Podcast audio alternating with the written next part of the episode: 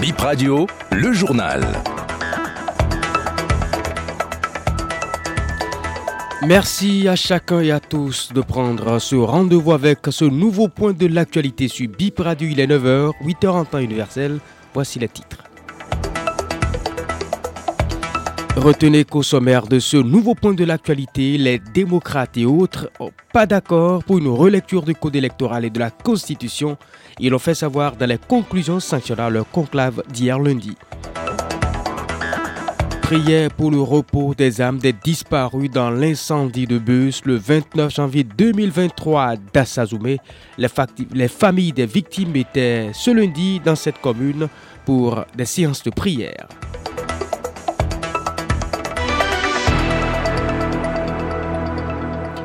Bienvenue à chacun et à tous. Bonjour. Drame de Dassa. Les parents des victimes ont commémoré hier l'un 1 de cette tragédie à travers l'association des parents victimes des accidents de circulation. La journée a tourné principalement autour de prières et cérémonies pour le repos des âmes des victimes. Mokta Da Silva est le vice-président de l'association. Déjà, le matin, on était chez l'imam, on est arrivé à la mosquée. L'imam a fait des prières pour le repos de l'âme des victimes. Et l'imam, on est allé reconnaître la place où on devait déposer les gemmes de fleurs en mémoire de nos victimes. Et ça a été fait à 15h45, l'heure exactement où le drame s'est produit. Il y avait le maire qui était venu, il y avait les autorités religieuses, il y avait les têtes couronnées qui nous ont soutenus. Et je crois que ça a été un succès. Pendant la cérémonie, il y avait beaucoup d'émotions. Mais après la cérémonie, on est allé aussi chez le roi et dans un coup, on a fait une libation pour conjurer le sort.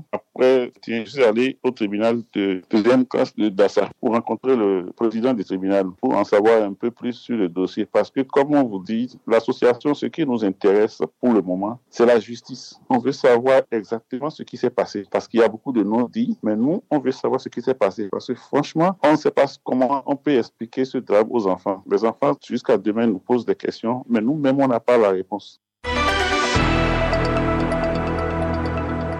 De Dassa, revenons dans la commune d'Abomey-Calavi, où le trafic local sous l'échangeur de Godomé fermé la circulation depuis dimanche.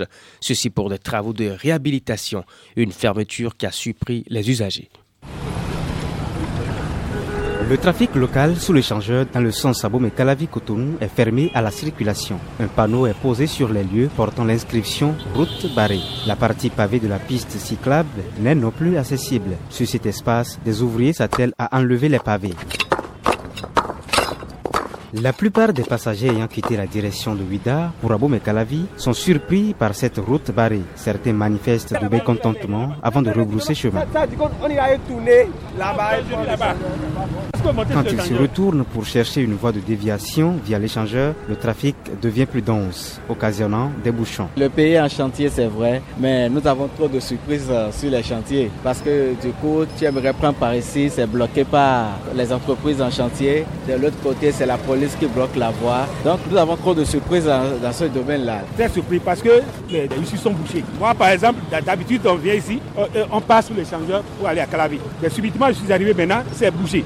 Je ne sais pas comment faire maintenant. Quelques-uns suggèrent qu'une déviation soit ouverte près de ce trafic local pour fluidifier la circulation. Même si fermé ici, nous ne sommes pas contre le fait qu'ils sont en train de travailler, mais quand même de nous permettre de passer par là où ils avaient fermé, d'ouvrir juste un chemin pour nous faciliter le passage. C'est ce qu'il faut.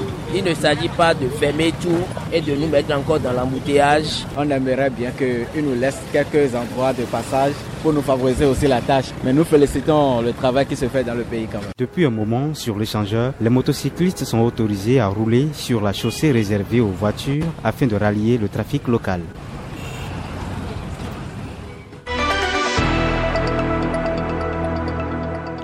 Le débat autour de la modification du code électoral de nouveau sur tapis à la présidence de la République ce mardi 30 janvier 2024. Autour de la table, le président de la République Patrice Salon, Paul Rompet et quelques lieutenants du parti FCBE. Le parti estime que le débat sur le sujet ne pourrait être fait sans les courriers.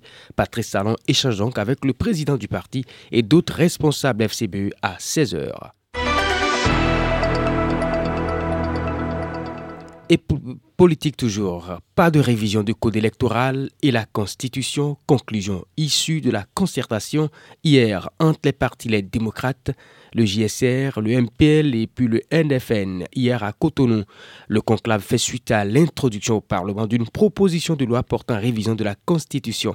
Ses opposants proposent de décaler la période de dépôt des dossiers de la présidentielle pour échapper au chevauchement des dates des élections. Pas besoin de réviser la Constitution, argumente le député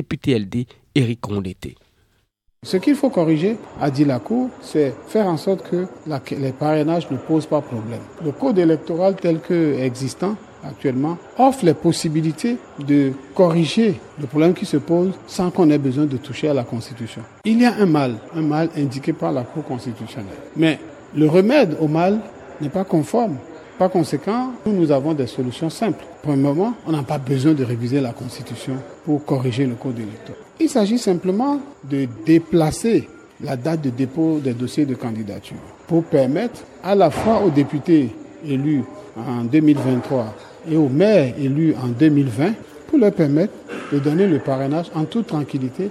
On n'aurait créé aucun autre problème au pays, on n'aurait pas perturbé le pays, on n'aurait pas augmenté le stress des citoyens, on déplace la date limite de dépôt des dossiers de 60 jours, de 65 jours, et en toute tranquillité, cette question sera réglée sans qu'on ait besoin d'aller chercher à modifier la Constitution. Deux, il n'est pas question de déplacer les dates des élections. A signaler l'absence du parti FCV à ce conclave des partis de l'opposition hier, rejoint par Bip Radio, un responsable des forces courir pour un Bénin émergent a fait savoir que son parti n'a pas reçu d'invitation pour ce conclave.